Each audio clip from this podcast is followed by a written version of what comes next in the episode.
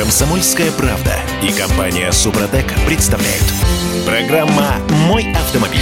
А вот представьте себе, выходите вы к машине утром, а лабаш в дребезге, вмятина на капоте. Это не страховой случай, потому что это не ДТП, это, это коммунальщики постарались. Ну, такое сплошь и рядом, особенно минувшей зимой. В Москве тут была попытка сделать последствия снегоуборочной страды страховым случаем. Какие-то депутаты написали законопроект, который позволяет гражданам в рамках ОСАГО возмещать вред, нанесенный их транспортным средством из-за некачественных дорог, падения сосулек, падения деревьев. Ну, это полная ерунда, кстати. И э, вполне ничего себе предсказуемо э, наше правительство и Думский комитет по финансовым рынкам все это завернули. Ну, правильно, потому что действительно шляпа. А вот давайте-ка поговорим. Шляпа не шляпа. Я Дмитрий Делинский Я Кирилл Манжула. и Олег Осипов у нас на связи. Олег, доброе утро. Доброе утро. Шляпа, скажу я, с вами согласись.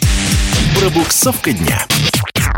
Так, а теперь, товарищи, дорогие, объясните мне, по- почему это шляпа. А, э, Значит, смотрите, вот когда у нас в Петербурге прорывает теплотрассу, и м, в зону затопления попадают машины, теплотрасса, Дима, останов- хозяин теплотрассы, а- обязан выплатить компенсацию, Дим. потому что там все застраховано. Дима, ты помнишь, что такое ОСАГО? Да, ОСАГО да, я это помню. Автогражданка. Напомню, ты страхуешь не себя. Ты страхуешь Свою того, ответственность. в кого Да. ты влетишь. Если вста- кто должен... То есть получается, что жилищники должны покупать ОСАГО? А у них, они что, не застрахованы? Их Вот, ответственность так- не а- застрахована? Так это не в рамках института ОСАГО. Так, хорошо. А почему, э, значит, в этой самой Госдуме, в Комитете по финансовым рынкам, в правительстве России говорят, что идеальным было бы страховать ответственность коммунальных служб перед третьими лицами, но... Послушай, я судился с коммунальными службами, было дело.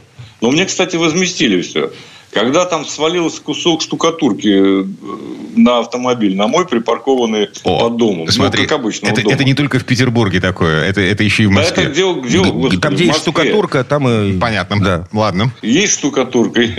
Короче говоря, все мне возместили в итоге. так сказать. Ну, конечно, это потребовало э, усилий. Нельзя в одном флаконе все засунуть. И, кроме всего прочего, никто не мешает человеку купить не только ОСАГО, но и каска. М, Вот каска покупаешь, и все там есть.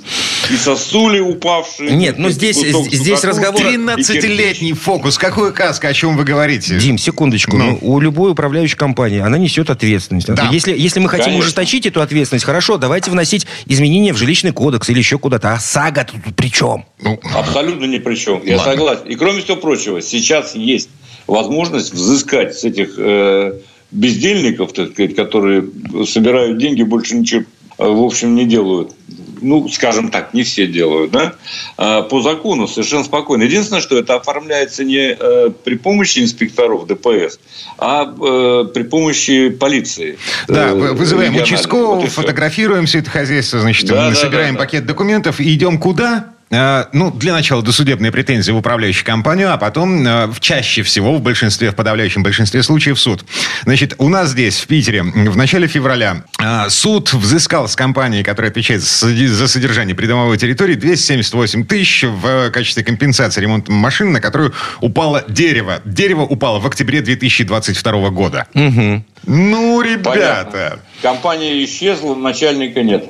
Все безусловно, Дим, я с тобой не спорю, что тут нужно наводить порядок, но не за счет, еще раз повторюсь, э, института ОСАГО, ОСАГО. да. конечно. М. Ладно, на- насчет снега. На глазури, вот это, ко- которая появляется в случае ледяного дождя, мы же все еще переживаем последствия зимы. Вы видели э, видеоролик, в котором какая-то китайская машина э, новая э, отряхивается от снега сама? Нет, не видел. В смысле, Ну, отряхивается, я как видел собака? чушь собачья, да. Собачий черт. да. Но, тем не менее, красиво, интересно. Это побочный эффект, это демонстрация возможностей э, адаптивной пневмоподвески. М. Ой, Дима, ну это даже смотреть смешно. Конечно, это забавно, не более того. Но, в принципе, э, вот они придумывают какой-то... та- Есть автомобиль, который подпрыгивает. э, скоро выйдет на все рынки. Да Или уже вышел. даже, Подпрыгивает? так сказать. Да, подпрыгивает. Это вот что? Он будет э, те самые э, лежачих полицейских перепрыгивать, перешагивать или как? Не-не-не. Ну, Вот э, смотрите, есть вещи, да- давно которые являются полной ерундой. Вот это одна из них. Давно-давно, еще в 80-е годы, какие-то европейцы разработали э, магнитную подвеску, которая позволяет проезжать лежачих Я полицейских. ездил много раз. Да, отличная штука. Позволяет проезжать лежачих Да. полицейских. э, Так что салон автомобиля, кузов автомобиля вообще не шелохнется. Но... Неправда, шелохнется. Да? Я на ней ездил. Да, я их всех испытывал, эти системы. Я могу сказать э, ответственно, что нет. Шелохнется. Mm. Это все так, так сказать, э, я видел этот ролик. Ну, не так э, сильно с, шампан, Ну, не так сильно, да. Это другая совершенно технология. Да. Магнитный амортизатор, это вообще давным-давно придумал Кадиллак, кстати, на всякий случай. А, ну окей. Ну, вот. А, но не взлетело, потому что слишком дорого и сложно. Это, во-первых. Нет, почему? Они а. используются, эти амортизаторы, сейчас безусловно, используются во всех американских автомобилях, да и в европейских есть. И японцы устанавливают такого рода амортизаторы. Просто мы об этом не, не обращаем на это уже внимания, настолько она привычна. Хорошо. Пневмоподвеска, которая э, независимо управляется на всех четырех колесах мозгами, ну, вот, радарами, вот э, всей этой системой навороченной, почему нет? Работает же. А, слушайте, Значит, пневмоподвеска работающая история, безусловно. Она во многих машинах есть. Единственное, что надо знать владельцу этого автомобиля, что его нельзя вывешивать. Да, его надо поднимать с колесами, потому что иначе баллон может лопнуть просто-напросто, то выйти из строя. А, кстати, говорю я, а, ну, когда на разных колесах управляет искусственный интеллект, меня это настораживает. Сразу же. Во-первых, я могу однозначно сказать, что эта машина мягкая, она будет заваливаться раскачиваться в поворотах. Так оно и обязательно будет. Вот. Во-вторых, я не доверяю в этом смысле совершенно искусственному интеллекту. Отслеживать-то он может все, конечно, но там миллион раз в секунду, скажем. Ну, не миллион, там тысячу раз в секунду. Но пока меня это не впечатляет в реальных машинах, извините. Угу. Ну, а пока э, китайцы показывают нам... А, кстати, эта машина появится на российском рынке. Я не знаю, вот в той комплектации с вот этой независимой пневмоподвеской на всех четырех колесах или нет, э, но так или иначе эта машина приедет к нам. А... И будет стоить недорого, миллионов 15. Совсем копейки. Ну да. Да. А, а прямо сейчас давайте еще про одного китайца. Тест-драйв Олег по-прежнему осваивает кунь-лунь. Кунь-лунь. Я его, Кай я его освоил во время короткого теста в Абхазии, хочу я заметить. Это э, автомобиль Кай Кунлунь X7. А, несмотря на название Кунлунь, это горный массив. Я, по-моему, об этом говорил. Да-да-да. Не помню. Угу. Вот. Короче говоря, автомобиль большой, очень комфортабельный, э, с мягкой подвеской. Тем не менее, э, внутри это, конечно, безусловно, премиум комфорт. Э, то есть у тебя все сиденья с подогревом. Греется не только сиденье, но и спинка э, кресла. Да? Причем и спереди, и сзади у двух сидений. В этом отношении никаких претензий нет. Баранка регулируется по вылету, по наклону. А самое главное, подушка нижняя, она достаточно длинная. Это не для коротконогих, так сказать, людей, а для всех нормальная. Вполне себе пристойная боковая поддержка у кресла. То есть вот в отношении эргономики никаких претензий нет. Что под капотом? Под капотом у нас был э, самый мощный из предлагаемых двигателей. Есть 1.6, у нас был двухлитровый.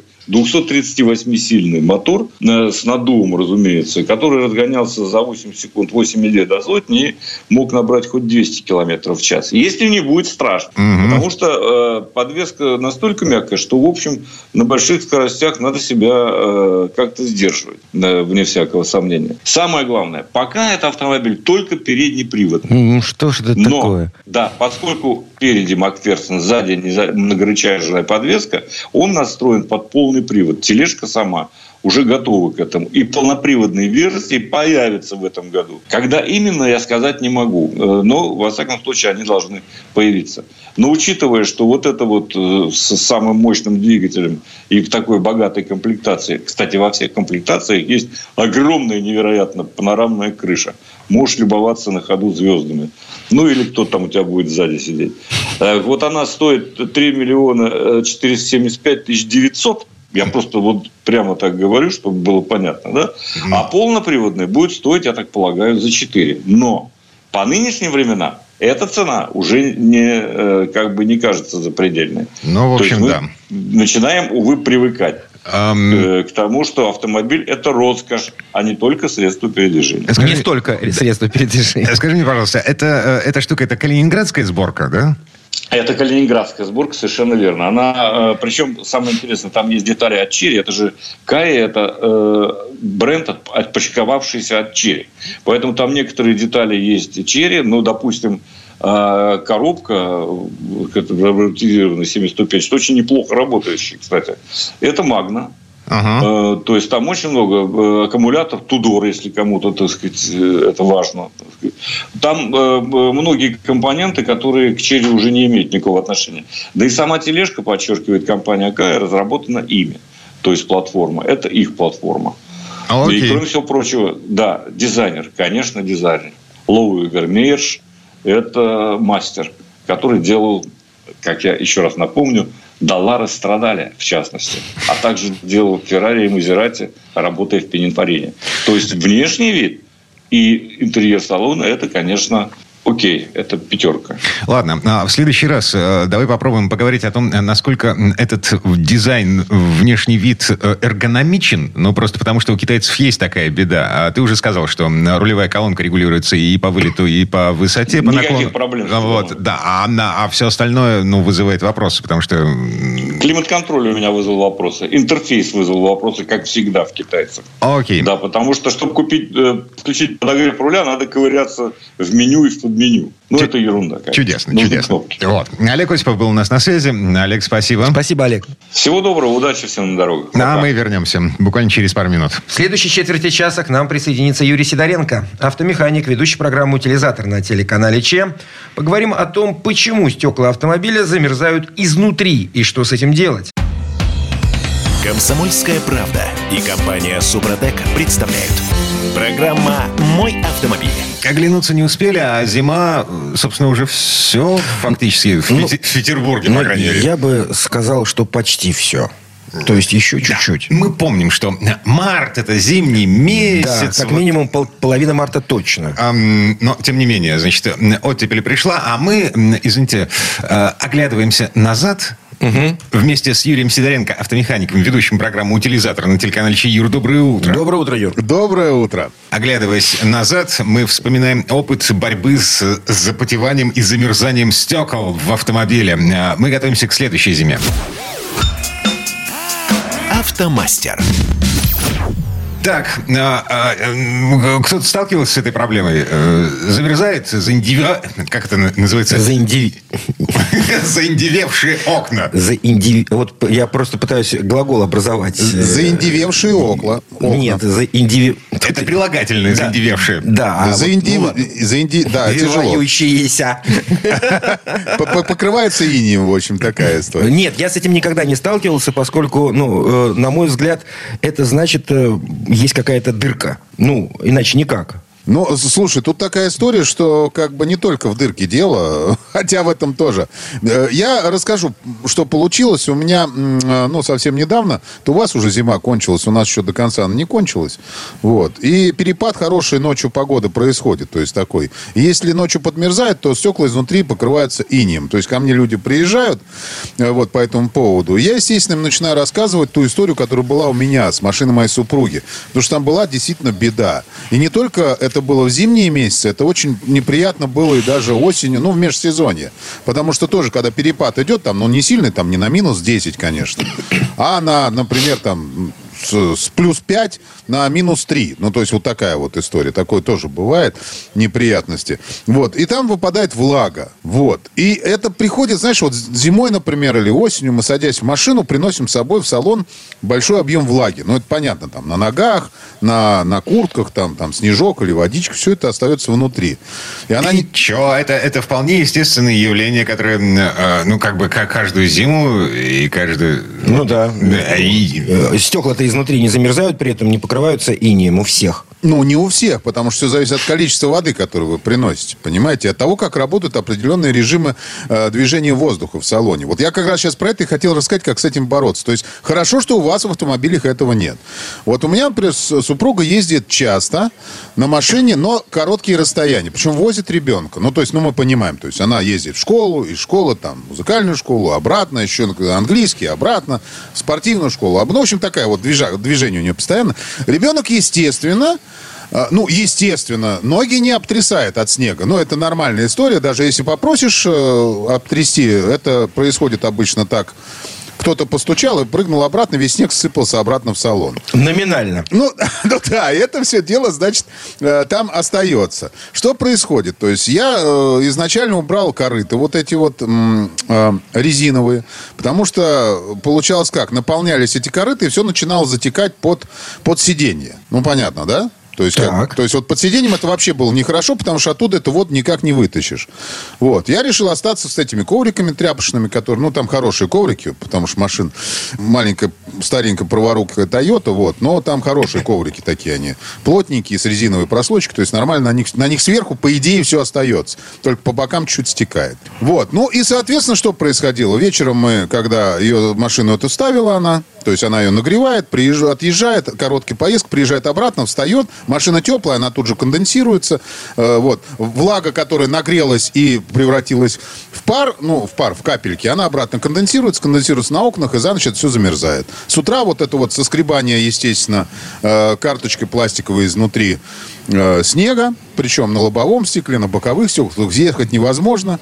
Вот. Ну, в общем, такая история. Вот э, как от этого избавляться? Как раз про это хотелось сегодня поговорить, потому что эта проблема не только возникает у меня, а возникает у многих людей, кто вот так вот пользуется автомобилем. Так. И? И, значит, э, мы уже услышали, что Юра убрал корыто из машины для того, чтобы вода не, не накапливалась лужами. А уходила куда? Ну, она уходит? Она уходит она... в коврики, смотрите, уходит в коврики. То есть она остается в коврике, но не течет под сиденье. Вот, так как там вот это все снег остается, я, во-первых, вижу, э, там луж не стоит, и я вот это все собираю, выбрасываю обратно, ну, как бы э, кладешь. Но первое, что я начал делать, смотрите, что вот я хотел сначала сказать, что нельзя делать вообще вот, то есть как у нас многие вот этот снег вот там счищают, да, э, изнутри ини. Ни в коем случае нельзя это феном греть, потому что бывают такие люди, которые феном изнутри отогревают, думают, что сейчас вот они погреют и все это испарится и, и пропадет. Или там с железным скребком, шпателем каким-нибудь люди счищают. Это делать нельзя. Сразу же. Ну, горячим, знаете, вот тоже хорошие у нас люди есть, которые лед устраняют с, со стекла, знаешь, как снаружи, кипятком. О, Господи, бедное стекло. Из чайника, да. Вот хорошо, если оно выдержит, то обычно трескается это дело. Ну, в общем, это такие крайние меры, которые делать нельзя. Итак, смотрите, что я сделал. Первым делом я э, начал э, раз там где-то в две недели просто вынимать эти коврики. Коврики вынимать и их просушивать дома. То есть сделал что? То есть я их вынул, занес домой, как бы почистил и повесил, посушил. То есть высушил полностью. Далее, очень важный момент. Положил коврики обратно. Но под них положил газету. Я сразу же говорю, ребят, там можно купить памперсы, ну, автопамперсы в смысле, еще какие-то. Я пользуюсь тем, что есть у меня под руками. Вот, я, значит, положил туда газету, то есть газета впитала воду под ковриком. То есть то, что там налилось под коврик. Дальше, что еще очень важно сделать? Это протереть э, стекла изнутри, вот вечером, когда вы подъехали уже, то есть все, у вас и не весь сошел, средством от запотевания стекол. Вот, любым. То есть можете купить. Я, естественно, сделал самостоятельно, потому что мне просто, ну, нет смысла было ехать. Я взял, смешал обычную воду, теплую, со столовым уксусом. Вот. А запах. Как же это... Эта штука пахнет пельменями. Ну, я к этому спокойно отношусь. У меня тоже в семье спокойно относится, поэтому я сделал так. Вы можете купить антизапотеватель. Он продается, он стоит там копейки, там, ну, около там 180 есть, 200 рублей. Ну, это такая ни, ни о чем. Но вещи изнутри обработать. Все нормально. Можно вообще раствором там глицерин глицерином обработать тоже может. Зубной пастой можно было обработать. Просто очищать тяжело. Там много способов. Они все примерно работают одинаково, так что все нормально. Вот. Э, значит, вот это вот э, протираешь, и все. Вот на этом я пока остановился. Решил посмотреть, что дальше будет. Вот. А, поездили, стало иния меньше. Потом вспомнил еще одну вещь классную. Это когда мешочек под тканевый кладешь с солью, э, с обычной солью, где-то 100-150 граммов насыпаешь соли крупной, крупнозернистой. И туда же тоже на панель кладешь, она тоже впитывает в себя вот эту лишнюю влагу. Пару мешочков я положил. То есть вообще стало все, ну, в принципе, хорошо. И уже фактически, практически перестало там это место быть. Слушай, осталось еще туда газовую плитку поставить, вот, походную. И можно уже, короче, кухня, вот соль, уксус. Вот, соль, уксус, пельмешки, да. ну я понял, да. Угу. Вот, смотрите, еще такой маленький э, лайфхак, ну, не, не нравится мне слово лайфхак, еще такой маленький полезный совет от меня. Я думаю, что многие его знают, подъезжая к парковке, вот когда уже вечером машину ставите, отключаете печку и приоткрывайте два боковых окна, чтобы, ну, чтобы постепенно а лучше, охладить салон. А лучше дверь, я обычно дверь открываю. Ну, или дверью прокачать, то есть по-разному можно. Главное, чтобы он охладился до температуры окружающей среды. Тогда там, в принципе, тогда конденсироваться, ну, будет нечего. Ничего не сможет. Да, да, да, все нормально. Вот, как правило, после вот этих действий, если вы делаете, все в порядке будет. В основном это, как правильно сказал Кирилл в самом начале, это действительно вода в салоне. Ну, то есть не дырка обязательно, а вода в салоне, она откуда-то туда, естественно, появляется. Смотрите, если вдруг это не помогло, у меня, в принципе, до конца не помогло. Вот. Следующее, что надо делать, это вы вспоминаете, что вы делали с салонным фильтром. Я, естественно, туда полез. Я объясню. Вот эти все вот вещи, которые я сейчас рассказываю, я это рассказываю из собственного опыта. То есть я не то, что это где-то прочитал и делаю. То есть я постепенно это все осваивал сам. Естественно, боролся с этой неприятностью. По поводу фильтра у меня была проблема в УАЗе. Там очень интересное устройство вообще печки такое, своеобразное. То есть туда попадает вода ну, в печку. Но внизу там есть дренажное отверстие. Но я поначалу про это не знал, что там так вот конструктив так сделан. И это дренажное отверстие у меня просто в определенный момент времени залилось водой и замерзло. Вот. А потом, когда я завожу двигатель, она нагревается, и вода начинает в печке плескаться и попадает на э, салонный фильтр. Салонный mm-hmm. фильтр мокнет, у меня, естественно, я включаю печку, у меня все запотевает постоянно просто. Ну, запотевало, и потом, естественно, все покрывалось инием. Вот, ребят, ну что размокший фильтр ничего хорошего для машины, ну, как бы не приносит. Вот. И, естественно, вы лезете туда, если можете, то смотрите сами на этот фильтр, его надо почистить, пропылесосить. Менять сейчас я уже не советую, ну, как бы сейчас сразу. Раньше бы я посоветовал поменять, потому что фильтры стоили копейки. Сейчас это все довольно-таки дорого, так что достаточно хотя бы просушить и пропылесосить. Вот, и сухой, и разобраться, почему он мокрый. Вот. Дальше туда ставите, и все в порядке. Все, вот на этом, как правило, все заканчивается. Если у вас дальше продолжает быть где-то вода из-за потевать стекла, значит, вы едете в автосервис и просите, чтобы вам уже искали, откуда у вас затекает вода в салон. Вот. А запотевание стекол – это на самом деле один из симптомов... Эм, Неправильной циркуляции воздуха в салоне. Эм, и водичка, которая в м, салоне автомобиля находится постоянно, она в итоге приводит к тому, что у вас эм, ржавеет крепление сидений. Да все ржавеет. Да там все, все ржавеет. И гниет, гниет проводка салонная. Вот это самое страшное, неприятное. Так в итоге, знаешь, что у меня было? В итоге опять ну. начало появляться. Я разобрался в багажнике у меня машина была битая в заднюю часть. Вот. И в багажнике фары стояли, и там резинки, типа, ну, постепенно они иссохлись и стали на фарах резинки. И от фара стал чуть отходить. И через фару затекала вода в багажник. Друзья мои, у кого кузов универсал, вот как у меня, ну, хэтчбэк, универсал, без разницы. Вот. Обязательно просушивайте еще и багажник, потому что в багажнике тоже может быть вода, и она также будет попадать, ну, в салон. Вот я так разобрался, поменял там уплотнители, и все у меня стало в порядке, все шикарно. В общем-то, в машине потеть стекла и покрываться инем изнутри не должны. Вот это я точно Юрий знаю. Сидоренко. Юрий Сидоренко, автомеханик, ведущий программу «Утилизатор» на телеканале ЧЕМ. Юр, спасибо. Спасибо, Юр. Давай, хорошего дня. Большое спасибо, всем удачи. Ну, а мы вернемся буквально через пару минут. В следующей части программы у нас Федор Буцко и его свежие впечатления о путешествиях по России. На этот раз с запахом шашлыка и пирогов чуду. Комсомольская правда и компания «Супротек» представляют. Программа «Мой автомобиль». А чем сейчас нормальные люди занимаются? Сидят в эфире, А, трындят. Просыпаются, чай пьют, Мгм. да, кофе, Кофе. да, мечтают об автопутешествии, строят планы на теплое время года, да? Нормальные люди. Федор Буцко уже отправился прокладывать маршруты. а Сейчас И Ему тепло, заметь. Там, потому что тепло. Дагестан? Ну да. Гор- горный Дагестан. Федь, доброе утро. Доброе утро, Федь. Доброе утро. Дорожные истории. Федь, там тепло? А, снег? Нет, не тепло, не тепло. Снег ложится и тает, и лежит на вершинах гор. Пониже снега нет. Если даже он идет, погода не всегда хорошая, а, то он не ложится, а просто такой мокротой откладывается везде. То есть зима. Ну, такая местная э, Дагестанская. дагестанская зима, да, там, дербенская зима или махачкалинская зима. То есть, все, что около моря, тут, ну, в общем, па- пальмы даже встречаются. А То есть, в принципе, это, конечно, гораздо более теплый климат, но не сказать, что здесь вот э, жарко в мальчике похож. А Хотя, как ни странно, у меня было два дня. Э, Есть э, рядом с Махачкалой место, куда обязательно стоит заехать. Бархан. Такой огромный бархан высотой несколько сот метров среди гор. Вдруг огромная гора из песка. Она там давно. Это такая удивительная история.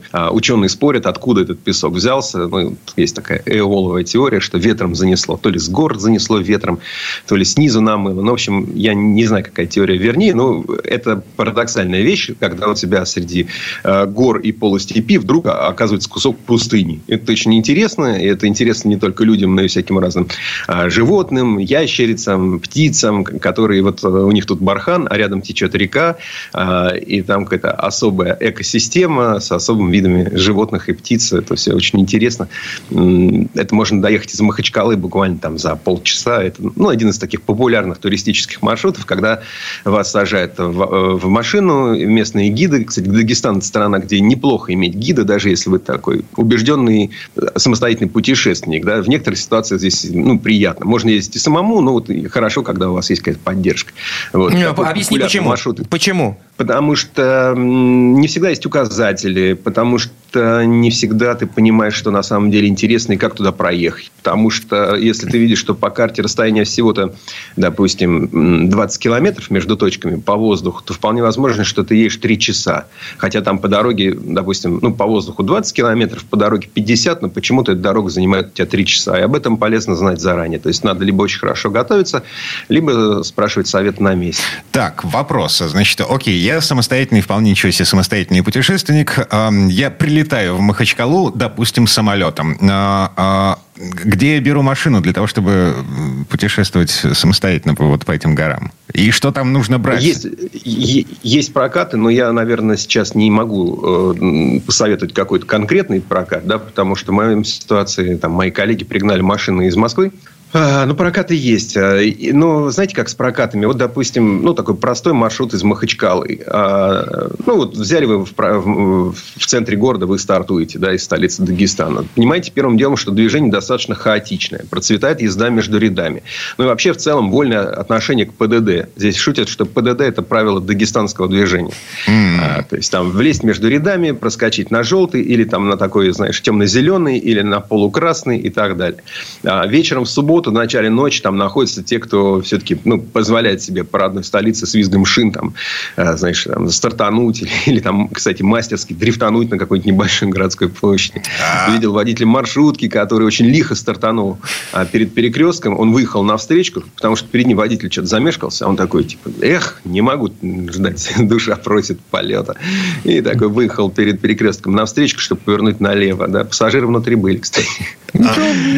А, заниженные, чем выше в горы, тем ниже приоры. Это мы помним. А на чем передвигаться вот в этих горах? Дороги, они есть или, или их нет? Есть основные дороги хорошие, асфальтовые, можно ехать. Э, но очень много красивых мест, к которым ведет дорога неукрепленная. Ну, вернее, это как это грунтово-каменная такая вот дорога, которая может идти по склону высокого холма. А, или, вернее, по склону горы. У тебя с одной стороны стенка вверх, с другой стороны стенка вниз. И в этой ситуации, конечно, хочется иметь полный привод. Можно ли поехать на переднем приводе? Конечно, можно. Местные на заднем ездят и проезжают. Ну, конечно, комфортнее, когда у тебя полный привод и хотя бы сантиметров 20 под днищем ну, дорожный просвет я имею в виду. А, потому что ну, по, по Махачкале вы, конечно, прокатитесь, съездите на рынок под названием ЦУМ, попробуйте местный урбеч, а, съедите какой-нибудь вкусный плов и так далее. Это все, это все здорово, замечательно. Но красота, конечно, начинается в, гор, в горах. Это не только вот Бархан, к которому можно доехать на любой машине, там отличные дороги, все хорошо. Посмотрите на ящериц, на больших птиц, которые восстанавливаются после каких-то травм, а потом их выпускают, значит, эти орлы бесконечные, всякие грифы, стервятники, всякие там, и всякие разные, там много видов орлов, и ты их постоянно видишь над головой, это очень здорово. Там, кстати, рассказали мне ученые историю про орла, которого, ну, то есть они всех птиц, которых восстанавливают, они им трекеры надевают. Такая небольшая, такой ну, на лапу им одеваются такой манжет э, с солнечной батарейкой. Э, и он трижды в сутки присылает геопозицию. Там, например, у них один орел долетел до Эфиопии, а там 4000 километров. А другая пара орлов после выпуска присылала сигнал там, сначала из Азербайджана, потом из Ирана, потом из Ирака, потом еще где-то там летала в районе Средиземноморья, и через три года вернулась в горный Эх, Дагестан. свобода, ты представляешь? Лечу, куда хочу. Да, никаких да, границ, они поняли, виз, и поняли, вот это где все. лучше летается. Вот. Э, есть удивительное место рядом с Барханом. Это петроглифы. То есть, э, там вот точно нужен внедорожник. Э, мы вот ездим сейчас здесь на Kia Sportage. И, в принципе, он везде проезжает, где, где надо. Но если бы был там машина еще повыше, наверное, едешь еще более спокойно по дорогам. А, потому что очень много интересных мест, куда ты на кроссовере обычно доедешь, ну, так, шепотом. Хотя, с другой стороны, ребята, местные «Лады», местные «УАЗы» проезжают мимо тебя еще и быстрее, ну, и, и так далее. Вот. А петроглифы очень классная штука. Да? Наскальные рисунки. Это недалеко от Бархана. Ну, если, на, если правильно выбрать маршрут, э, желательно, конечно, иметь провожатого, потому что местные тебе помогут, но они скажут, что вот до той горы, потом повернешь направо, там под линией электропередач налево, а потом будет развилка, уходи там в сторону там туда-то и так далее. То есть, легко запутаться и сложно найти. Но мы нашли. А, вот. Наскальные рисунки. Говорят, что им до 4000 лет. Там есть очень милые, где а, изображены там звери подбитые, изображен охотник с луком, который стреляет в такого э, козла с ветвистыми рогами. Ну, то есть, это радость. Это, кстати, место, которое почему-то совершенно не входит в такой список стандартных достопримечательностей, не охраняется. На самом деле, там давно пора, чтобы стояли, чтобы ну, ученые должны это изучать, это все надо консервировать, беречь,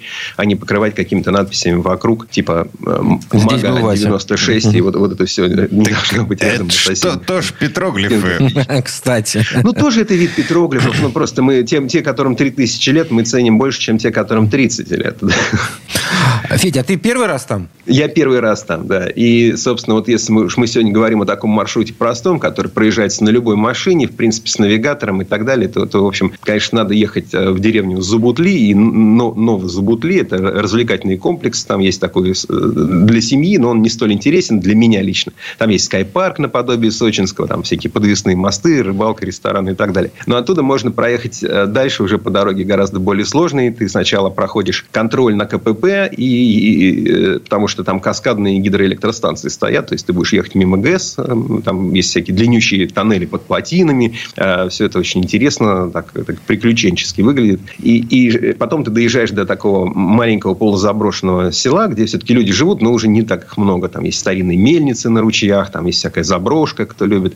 И там можно сесть на катер и прокатиться по э, Сулакскому каньону, который mm. все хвалят. Ну, действительно, красивый очень. Там говорят, что он чуть ли не, не глубже, чем Гранд Каньон в США. Но тут дело не в том, что вот эта гигантомания увлечься, у кого на метр дальше, глубже и так далее.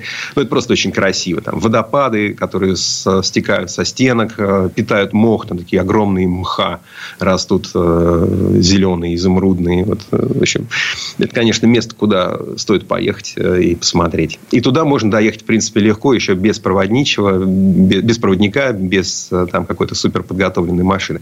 А вот самое интересное начинается дальше. То есть, надо ехать дальше, выше в горы, в Аварские, Даргинские и Лакские села. Вот, э, это самое интересное в Дагестане. Ты еще не доехал? Нет, я уже доехал. я уже доехал. Ну, то есть, есть там такое культовое место. Это э, село Чох. И рядом заброшенное село Гамсутль на горе. Это просто прекраснейшие места, где живут аварцы. Это одна из главных наций. Э, ну, наиболее многочисленных. Не главных, а наиболее многочисленных наций в Дагестане. То есть, в Дагестане вообще все разных национальностей. У всех э, разный язык. Это для нас, кстати, является очень удобным. Для нас, путешественников, является очень удобным. Потому что люди, живущие в разных селах, там, в двух селах, э, близко расположенных друг к другу с разной стороны горы, говорят на разном языке и друг другу понять не могут. Поэтому они все отлично говорят по-русски. Mm-hmm. И для нас это очень удобно. Нужен язык э, интернационального общения в данном да, русский язык интернационального общения, совершенно верно. Прям ты точно попал куда надо. Так, очень красиво, очень интересно, очень колоритно, вкусно. Э, главное впечатление от Дагестана – это люди, э, потому что мы иногда имеем превратное отношение о людях, когда их не знаем. Стоит приехать в Дагестан, и ты видишь эти добрые э, отношения, теплоту в глазах, готовность практически любого человека тебе помочь, тебя зазвать в дом, накормить, угостить. Если ты даже вырвался из дома и, и ничего не съел, то, по крайней мере, там вот нас последний раз догнал человек и вручил нам по сникерсу. Это было очень мило. Не то, что я очень сильно любил сникерсы, но это было так мило с его стороны. Он переживал, что мы ушли, и ничего он нам, вот, вот ничего не выпили, не съели, ну как же так? И он нас догнал, говорит, вот, ребят, возьмите, пожалуйста. А то вот такие голодные, так вот исхудали, бедолаги московские. Ну, это желание сделать, сделать что-то хорошее ближнему, это замечательно же. Федор Луцкой из Дагестана. Федь, спасибо. На зависть всем. Я тут еще побуду, я тут еще побуду, расскажу вам потом, потому что действительно Даргинские, Лакские, Аварские и Лезгинские села это просто фантастически интересно. Федь, спасибо. До связи. Хорошего дня. Пока-пока. Всего доброго. Нам мы вернемся буквально через пару минут. В следующей части программы у нас журналист и летописец мирового автопрома Александр Пикуленко. Послушаем историю о том, с чего начиналась Тесла 20 лет назад. Комсомольская правда и компания Супротек представляют. Программа «Мой автомобиль». А это мы вернулись в студию радио «Комсомольская правда». Я Дмитрий Делинский. Я Кирилл Манжула. И в этой четверти часа у нас традиционная история от Александра Пикуленко. В 2003 году два американских инженера, Мартин Эберхард и Марк Тарпенинг, основали компанию Tesla Motors. У проекта сразу появились влиятельные инвесторы из Силиконовой долины в лице соучредителя Google Ларри Пейджа и Сергея Брина, президента Marketplace eBay Джеффри Скола и бывшего владельца платежной системы PayPal некого Илона Маска. И вот этот самый Маск в 2004 году выкупил у коллег контрольный пакет акций, возглавил совет директоров компании. А в 2007 году на дороге выехала первая машина с кошачьим носом на шильдике. И это был не седан, не кроссовер. Маск зашел на рынок с Родстером, двухместный спорткар, ну фактически Lotus на батарейках. И ведь прокатило. С этой машины началась новая эпоха в автомобилестроении. Слово Сан Санычу. Предыстория. Тесла заслуживает похвалы уже за то, что доказала, что электромобиль не обязательно должен быть медленной и скучной тележкой для езды по полю для гольфа. Калифорнийская компания сегодня почитается как автомобильный святой за производство электромобилей – которые соответствуют или превосходят большинство моделей с обычным двигателем, не сжигая ни капли топлива. Она стала разрушителем традиционных смыслов, если использовать один из любимых лозунгов Силиконовой долины. Днем рождения Tesla Roadster считается 1 февраля 2008 года. Именно тогда Илон Маск сел за руль первой серийной машины, заодно став ее первым владельцем. И вот через 16 лет можно смело констатировать, что этот электромобиль стал настоящим раритетом и предметом вожделения коллекционеров. Ведь Родстер не только самая первая модель компании Tesla, но и самый настоящий космонавт. Первый в мире серийный электромобиль, запущенный полетать по Солнечной системе на ракете «Фалькон». А еще это был первый полностью электрический автомобиль, использующий литий-ионные аккумуляторы. И первый серийный электромобиль, способный проехать более 300 километров на одной зарядке. Примечательно, что и ракета, и сам электромобиль были сделаны на заводах, принадлежащих Илону Маску. Во время запуска в космос из динамиков электромобиля разносилась по округе песня Дэвида Боуи «Space Oddity», что в переводе означает космическая странность. А все уже знают, что Илон Маск является не только ярым приверженцем электрокаров, но и обладает хорошим чувством юмора. Заслуга Tesla Roadster велика. Электромобиль проложил путь для более доступных и массовых моделей марки, который сегодня стал общепризнанным лидером в мире электрических автомобилей. Титул самой успешной публичной компании нашего времени по версии Wall Street Journal по праву принадлежит Tesla Motors, названный в честь величайшего изобретателя Николы Теслы, который сделал больше оригинальных изобретений, чем любой другой человек в истории. Первый прототип Родстера официально представили 19 июля 2006 года. Поэтому с формальной точки зрения машине исполнилось не 16, а 18 лет – на закрытом мероприятии установки секретности и таинственности в одном из ангаров аэропорта Санта-Моника в штате Калифорния 350 приглашенных секретных суперагентов впервые увидели первую Теслу. В список гостей вошли крупные политики, кинозвезды и миллиардеры. В том числе значился даже сам губернатор Калифорнии Арнольд Шварценеггер – не зря же он примерял на себя роль электрического терминатора, а потом стал руководить самым экологически озабоченным штатом Америки. А тайной целью презентации стало оформление списка 100 первых покупателей Tesla Roadster. Им предлагалось взять с собой чековую книжку, провести тест-драйв прототипа и купить эксклюзивную модель, наделенную специальной табличкой с подписями создателей Эберхарда Тарпенинга и Илона Маска – Такое начало дало мощный толчок. В течение двух недель после презентации Тесла продала 127 автомобилей. А компании заговорили. Публикации начали появляться в Вашингтон Пост, Нью-Йорк Таймс и других ведущих изданиях Америки. Ну а после этого можно было устраивать официальную премьеру для широкой публики. Она состоялась на международном автосалоне в Сан-Франциско, проходившем в ноябре 2006 года. Вот так и получилось, что еще до выхода Родстера о нем уже знал весь мир. И все же, днем рождения выбрали 1 февраля 2008 года. Официальную дату выпуска первого серийного экземпляра. Фотография улыбающегося Илона Маска за рулем кабриолета буквально облетела весь мир. Именно тогда счастливый Маск заявил, что этот электромобиль приносит больше удовольствия от вождения, чем McLaren F1 или Porsche 911 Turbo.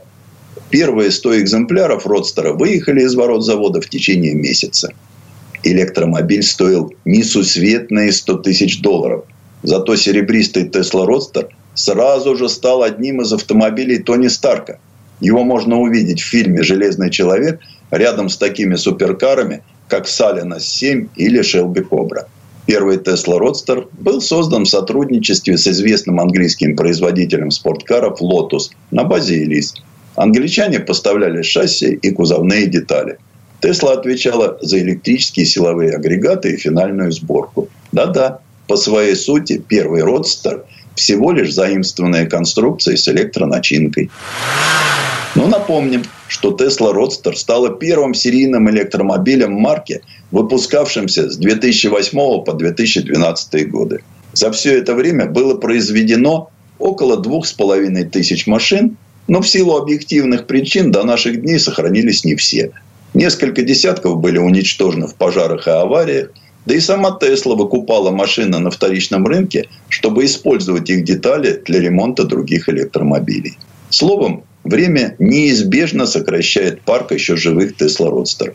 Но одновременно фантастический успех компании повышает ценность первой серийной модели марки. Она предлагала запас хода до 320 километров и время разгона до 100 км в час около 4 секунд. А максимальная скорость достигала 201 км в час. Электромобиль получил один электромотор мощностью 288 лошадиных сил. До недавних пор машину этого поколения в нормальном состоянии можно было купить за 70 тысяч долларов. Но в последнее время цены пошли вверх. В 2022 году они перевалили за 100 тысяч долларов.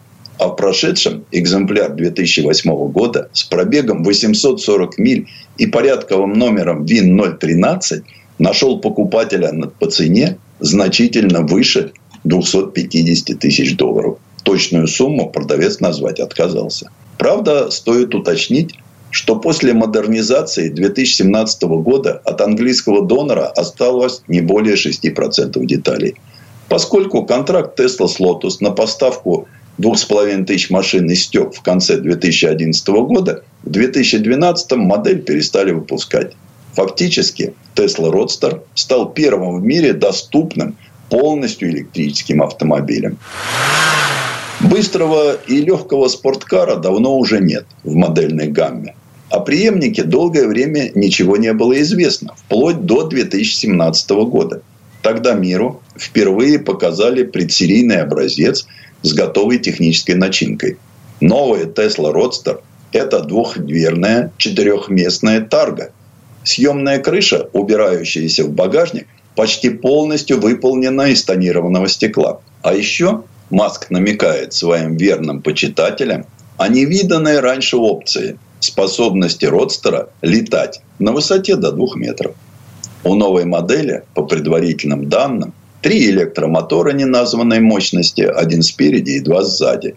Крутящий момент электродвигателей достигает 10 тысяч ньютонов. Да-да, вы не ослышались. А емкость аккумуляторов 200 киловатт-часов. С места до 100 полноприводная тарга стреляет за 2 секунды – от 0 до 160 за 4,2. Максимальная скорость двухдверки свыше 400 км в час. При полностью заряженной батарее новый Tesla Roadster сможет преодолевать расстояние почти в тысячу километров. Базовая цена электрокара 200 тысяч долларов, а привесной серии из тысячи экземпляров будет стоить по 250 тысяч. Есть, правда, одно но выход серийной модели постоянно откладывается. Наступил уже 2024 год, а родстеров все нет. Особо нетерпеливым Маск предлагает считать родстер десертом и добавляет, что все, кто ждал, не пожалеют. Правда, на сайте Теслы его уже можно забронировать за 50 тысяч долларов. А мы продолжаем ждать. Ведь 2024 только начался. Но если новый Tesla Roadster все-таки появится, то станет чуть ли не быстрейшим электромобилем планеты. С дополнительным пакетом SpaceX он будет разгоняться до 100 км в час примерно за одну и одну десятую секунды. Предыстория. Сан Саныч, спасибо. Это был Александр Пикуленко, летописец мировой автомобильной индустрии. И у нас на этом все на сегодня. Дмитрий Делинский. Кирилл Манжула. Берегите себя. Программа «Мой автомобиль».